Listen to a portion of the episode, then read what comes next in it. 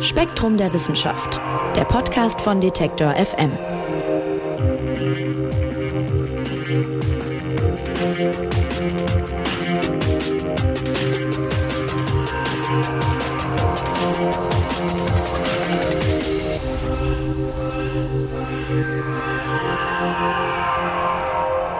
Wusstet ihr, dass sich Kontinente ungefähr so schnell bewegen, wie Fingernägel wachsen? Ein bis zehn Zentimeter im Jahr sind das. Und damit stecken wir schon mitten im Thema. Hallo und herzlich willkommen beim Spektrum Podcast. Mein Name ist Marc Zimmer. Schön, dass ihr dabei seid. Ja, die meisten Leute wissen vielleicht noch aus dem Erdkundeunterricht, die Erdkruste, die besteht aus so Platten und die bewegen sich und da, wo sie aufeinandertreffen, da falten sich zum Beispiel Gebirge auf, da entstehen Erdbeben und so weiter. Das Ganze nennt sich Plattentektonik, habt ihr sicherlich schon mal von gehört. Wissenschaftlerinnen und Wissenschaftlern ist das aber natürlich nicht genug. Die finden, dass die Plattentektonik nicht ausreicht, um zu beschreiben, was denn da so auf unserem Planeten vor sich geht. Und deshalb arbeiten sie an immer genaueren Modellen. Und um die geht's im aktuellen Spektrum-Magazin. Und Verena Tang, die wird's uns erklären. Hallo Verena. Hallo Marc. Verena, jetzt gibt sieben Kontinentalplatten und die bewegen sich. So viel werden die meisten vielleicht noch aus der Schule erinnern. Was sagt denn diese Plattentektonik eigentlich noch aus? Also was beschreibt die genau? Genau, du hast ja schon gesagt, es gibt verschiedene Platten auf der Erde. Es gibt ähm, große Platten und kleine Platten, aus denen besteht die Erdkruste. Ähm, die verschieben sich ständig gegeneinander und wie du schon sagtest, ein bis zehn Zentimeter pro Jahr. Und an manchen Rändern stoßen solche Platten dann eben zusammen, an manchen entfernen sie sich voneinander. Mm, und wenn sie zusammenstoßen, dann schiebt sich die eine unter die andere, die wird in den Mantel, in den Erdmantel subduziert und dann entsteht eben auf der einen Seite ein Graben und auf der anderen faltet sich ein Gebirge auf. Genau, dann entfernen sie sich an manchen Stellen auch wieder voneinander. Dort quillt dann Magma aus dem Erdinnern, flüssiges Magma quillt dann aus dem Erdinnern nach außen und schiebt die Platten so aus voneinander weg. Da bilden sich dann die berühmten mittelozeanischen Rücken zum Beispiel, ähm, die sich quer durch die Ozeane ziehen. Und manchmal schieben sie sich auch aneinander vorbei. Zum Beispiel ähm, in Kalifornien bei der San Andreas-Verwerfung. Und da ruckelt es hin und wieder auch und es gibt Erdbeben und das Ganze läuft natürlich nicht so glatt ab. Okay, also soweit erstmal die grundlegende Dynamik der Plattentektonik. Jetzt äh, habe ich gerade schon angekündigt, äh, Geophysikerinnen und Geophysiker, die sich das Ganze anschauen, die haben ein Problem. Es hat sich nämlich herausgestellt, dass die Plattentektonik jetzt nicht ausreicht, um zu erklären, was da eben so passiert auf der Erde und in der Erdkruste und so weiter. Was fehlt denn? Ja, zum einen nimmt man ja dabei an, es ist ja ein Modell, äh, es ist modellhaft, es vereinfacht natürlich gewisse Dinge. Zum einen nimmt man also an, dass die Platten starr sind, aber in Wirklichkeit, ähm, wenn die zusammentreffen, dann verformen die sich zum Beispiel auch. Ähm, da wirken verschiedene physikalische Kräfte aufeinander. Und wenn man jetzt eben die reine Plattentektonik als Modell hat, dann vernachlässigt man diese ganzen Kräfte erstmal, denn das wird sonst zu kompliziert. Das ist also das eine. Ich habe gewisse Dinge, die ich nicht berücksichtige. Dabei wäre das ja sehr interessant zu wissen, was für Kräfte dort wirken und wie sich das zum Beispiel auf die Platten auswirkt. Das andere Problem ist, dass ich ja zum Beispiel die Platten beschreibe. Ich beschreibe dabei aber eben nur die Platten selbst. Ähm, wenn man sich das zum Beispiel vorstellt wie Eisschollen auf einem Meer, kann man sagen, ich, ich verstehe, wie die Eisschollen sich bewegen, aber das Meer darunter, das verstehe ich nicht. Und erst recht verstehe ich nicht, wie das eine mit dem anderen zusammenhängt. Und das wollten sich ähm, Wissenschaftlerinnen und Wissenschaftler es eben genauer ansehen. Ja, denn mindestens genauso wichtig wie die Plattentektonik ist die sogenannte Mantelkonvektion. Und das ist das, du hast es gerade mit dem Ozean verglichen, was sozusagen weiter unten abgeht, ja? Also was ist das? Ja, man kann sich dazu am besten die Erdkugel mal vorstellen, wenn sie aufgeschnitten ist, wie so ein Apfel, wo vielleicht ein Viertel fehlt oder die Hälfte, dann kannst du reinschauen ähm, und guckst, wie die Erde so aufgebaut ist. Ähm, dann siehst du ganz im Innern ist der Erdkern aus heißem Gestein, heißem ganz dichten Gestein. Dann kommt als nächste Schicht weiter außen der Erdmantel. Da ist ähm, flüssiges, zähflüssiges Gestein vorhanden. Und hier gibt es jetzt eben Bereiche, die sind dichter und welche, die sind weniger dicht. Mhm, genauso gibt es Bereiche, die sind heißer und Bereiche, die sind kühler. Und dadurch, durch diese ganzen Dichte- und ähm, Temperaturunterschiede, ist alles ständig in Bewegung. Das heißt, das Material wird umgewälzt wie in so, und die Wärme wird auch umgewälzt. Ja, wie so eine riesige Pumpe, die beständig da alles durcheinander wirbelt. Und die Frage ist jetzt natürlich, wie diese riesige Umweltpumpe, diese Mantelkonvektion mit der Bewegung der Platten zusammenhängt. Ja, und in dem Zusammenhang bin ich beim Artikel im Spektrum-Magazin an einem Satz hängen geblieben, den ich wirklich interessant fand, weil er erstmal meiner eigenen Intuition widerspricht. Äh, da steht nämlich, Gestein ist elastisch. Was heißt das denn? Ja, das klingt erstmal total komisch, gell? Wir nehmen Steine ja als starr wahr. Ja? Also ich habe einen Stein und ich kann den nicht verformen. Ähm, ich kann da draufhauen, da tue ich mir vielleicht höchstens weh. Aber irgendwie und irgendwann lässt er sich ja vielleicht schon verformen. Ja? Also wenn ich genügend Druck darauf gebe oder wenn ich eben die Temperatur entsprechend erhöhe, irgendwann schmilzt auch Gestein. Ja? Das sehen wir ja, in der Erde ist Gestein ja flüssig. Und dann kommt noch dann dazu, dass mit ganz viel Druck und ganz viel Kraft in ganz, ganz, ganz langen Zeiträumen Gesteine auch tatsächlich fließen. Und zum Beispiel passiert das tatsächlich in hohen Gebirgen, wie im Himalaya. Das kann man sich vorstellen wie das Eis von einem Gletscher. Das sieht ja auch erstmal ganz starr aus und man merkt nicht, dass es fließt. Und genauso passiert es wohl auch mit Steinen. Okay, und wie genau Druck und Temperatur, das ist gerade gesagt, das Gestein verformen, das erforschen äh, Geowissenschaftlerinnen und Geowissenschaftler in Laborexperimenten. Wie gehen die da denn zum Beispiel vor? Ist ja wahrscheinlich schwer zu simulieren. Ja, das ist, ähm, das wird tatsächlich mit ganz kleinen Gesteinsproben gemacht. Und zwar spannen die Wissenschaftler da Gesteinsproben von einer ganz bestimmten Größe und Form äh, in so eine Art Presse ein und schauen dann eben, ähm, wie verhält sich dieses Stück Stein bei verschiedenem Druck und verschiedener Temperatur. Ähm, zum Beispiel bricht der Stein oder vielleicht fängt er an weich zu werden und zu fließen und so weiter. Und da haben die zum Beispiel herausgefunden, es ist relativ egal, aus welchem Material der Stein, also was für ein Gestein es genau ist. Bei unter 400 Grad zerbrechen die alle bei einem relativ ähnlichen Drücken. Ja, das ähm, ist zum Beispiel die eine Sache. Und über 500 Grad, wenn man dann genug Druck aufbaut, dann beginnt das Material tatsächlich zu fließen. Da bilden sich dann so kleine Bereiche, die ganz langsam weich werden und ähm, je mehr Druck man da drauf bringt, desto mehr dehnen die sich aus und dann wird das Gestein dann tatsächlich weich. Mhm. Und wir halten nochmal fest kurz, also wir haben Vorgänge, die an der Erdoberfläche oder in der Erdkruste vonstatten gehen, also die Plattentektonik, und wir haben Vorgänge im Erdinneren, die, die Mantelkonvektion, ja. Und die muss man irgendwie zusammenbringen, um rauszukriegen, warum die Erde eigentlich aussieht, wie sie aussieht. Kann man es so zusammenfassen? Ja. Gut. Also, und warum ist das denn jetzt so schwer zu, zu simulieren? Also, warum ist das lange Zeit nicht gelungen? Die Prozesse sind ja anscheinend bekannt.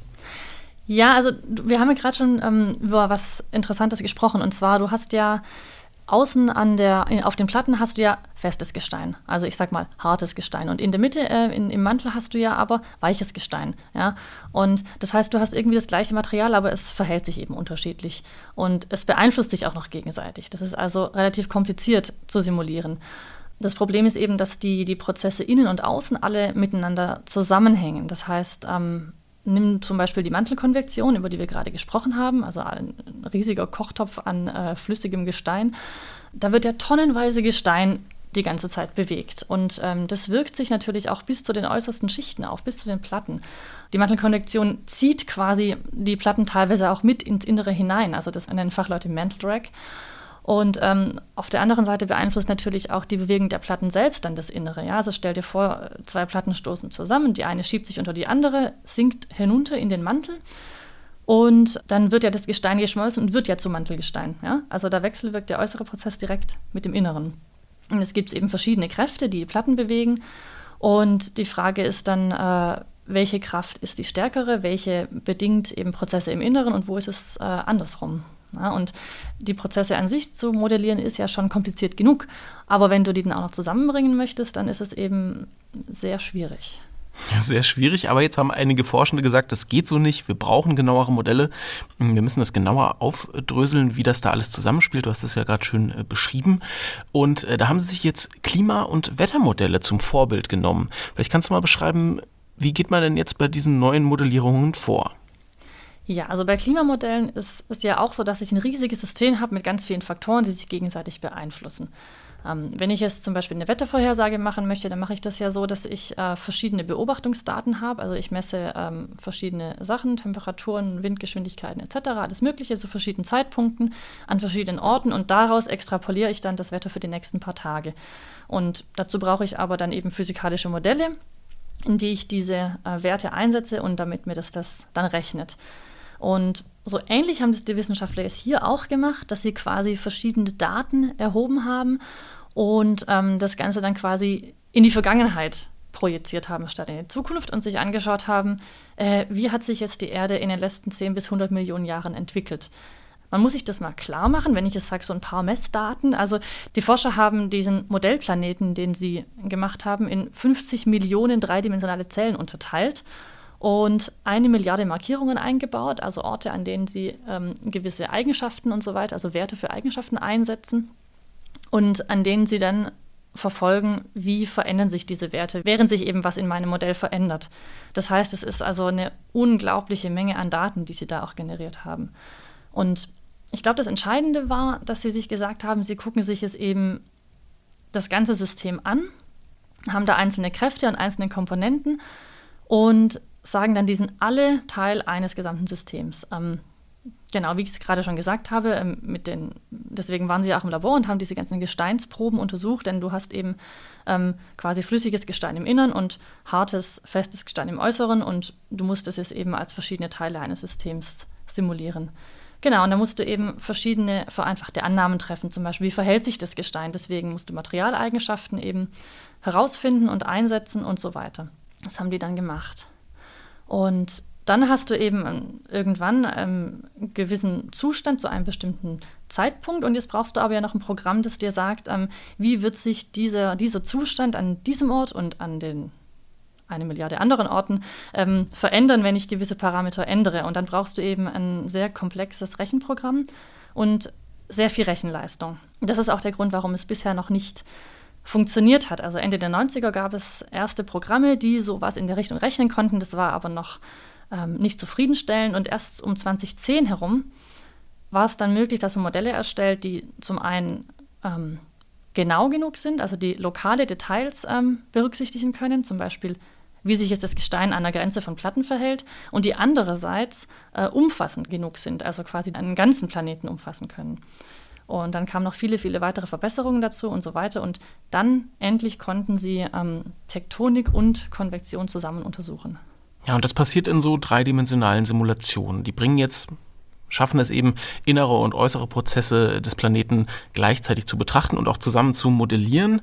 Die Datenmengen hast du gerade schon erwähnt, sind riesig. Äh, tatsächlich schreibt ihr, die haben da monatelang, also es sind wirklich Supercomputer, aber trotzdem haben die monatelang gebraucht, um, um diese Sachen äh, zu errechnen. Was ist denn jetzt dabei rausgekommen? Genau, ja, neun Monate lang haben sie tatsächlich auf parallelen Supercomputern gerechnet. Und zwar jetzt nicht tausende Modelle gleichzeitig, sondern eben ein Modell. Ja. Ähm, ein einziger Schnappschuss zu einem bestimmten Zeitpunkt hat äh, 20 Gigabyte an Daten erzeugt, also ähm, wirklich viel Daten.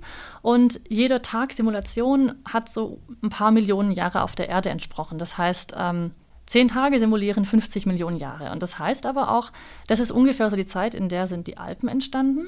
Ähm, das heißt, wenn du dieses Modell jetzt anschaust, wie es sich entwickelt, dann kannst du quasi dabei zuschauen, äh, wie Gebirge entstehen, wie Platten zusammenstoßen, wie Platten absinken und so weiter. Du kannst quasi im Zeitraffer beobachten, wie die Erde sich gebildet hat. Ne? Und das ist natürlich schon Wahnsinn. Ja?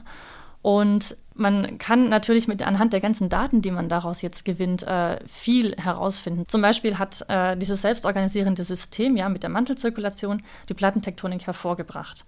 Und sie haben eben auch herausgefunden, die, die wichtigsten Kräfte, die diese ganzen Prozesse antreiben, die befinden sich meistens so in den ersten 100 Kilometern unter der Erdoberfläche. Ja, und ähm, die entstehen meistens in den Subduktionszonen, also diese Kräfte, die bilden sich dort, wo Platten ähm, tatsächlich in den Mantel abtauchen. Und hier bilden sich quasi Kräfte heraus, die dann diese ganze Maschinerie, sage ich mal, an sich bewegenden Platten aufrechterhalten. Zum Beispiel ist ähm, im kontinentalen Bereich, also zum Beispiel gerade unter Gebirgen, die sich bilden, sind die Kräfte noch viel tiefer. Da liegen die eher so in 100 bis 500 Meter Tiefe. Und da ähm, ziehen diese Bewegungen tief innern im Mantel tatsächlich bis an, wirken die bis an die Oberfläche nach, ziehen die Gebirge quasi so ein bisschen mit. Und diese Kräfte liegen, wie gesagt, viel tiefer als das in den anderen Bereichen. Und hier bewegen sich die Platten auch viel langsamer, also nicht 10 cm pro Jahr, sondern eher einen. Und dort, wo Kontinente zusammenstoßen, das hat sich auch aus den Modellen ergeben, da dominieren dann Kräfte, die noch viel, viel tiefer liegen. Also ein Riesenaufwand wird da betrieben, um äh, die inneren und äußeren Prozesse des Planeten zusammenzubringen und gleichzeitig zu betrachten. Aber warum denn eigentlich das alles? Also wozu dieser Aufwand? Was, was bringen diese Erkenntnisse? Naja, aus den ganzen Daten, die sie gewonnen haben, können sie ja wirklich äh, viele Fragen erforschen. Ja? Also das, man hat jetzt wirklich viel über die Prozesse auf der Erde herausgefunden. Was führt zur Plattentektonik? Wie beeinflussen sich diese ganzen Kräfte gegenseitig? Was sind die treibenden Kräfte? Äh, warum ist unsere Erde, wie sie ist? Anhand dieser Sachen lassen sich jetzt ja ganz viele Fragen erforschen. Ja, zum Beispiel, ähm, wie ändert sich das Magnetverhalten der Erde, ja, in Abhängigkeit von der Mantelkonvektion und der Tektonik? Oder äh, wie hängen zum Beispiel Prozesse tief im Erdinneren vielleicht auch mit dem Klima zusammen? Also das sind ganz spannende Fragen, die man jetzt hier erforschen kann. Und dazu kommt eben auch, dass das Ganze jetzt natürlich nicht auf die Erde beschränkt ist, sondern ähm, die Wissenschaftlerinnen und Wissenschaftler haben einen Planeten simuliert, aber sie haben es nicht gesagt, dieser Planet heißt Erde, sondern es äh, wäre generell ja auch übertragbar auf andere Planeten. Man kann sich also auch vorstellen, dass man damit erforscht, ähm, was ist eigentlich mit unseren Nachbarplaneten oder hat der Mars vielleicht auch mal Plattentektonik gehabt? Das ist ja auch eine Frage, die man sich stellt und könnte so eben noch mehr auch über unser Sonnensystem erfahren. Ja, also viele Anwendungsbereiche für diese neuen Modelle des Erdinneren und der Erdkruste. Forschende versuchen da zu modellieren, wie diese Prozesse zusammenwirken und das könnte, wie Verena gerade gesagt hat, ja auch noch äh, für die Forschung zu anderen Planeten recht interessant sein. Also ganz spannende Sache und ich sage dir, liebe Verena, vielen Dank, dass du uns das näher gebracht hast. Ja, sehr gerne. Das aktuelle Spektrum Magazin mit diesem und vielen weiteren spannenden Themen aus der Welt der Wissenschaft gibt es jetzt im Handel und online auf spektrum.de zu kaufen. Und uns gibt es kommende Woche wieder mit einer neuen Ausgabe vom Spektrum Podcast. Bis dahin sage ich Tschüss, bleibt gesund und macht's gut. Spektrum der Wissenschaft, der Podcast von Detektor FM.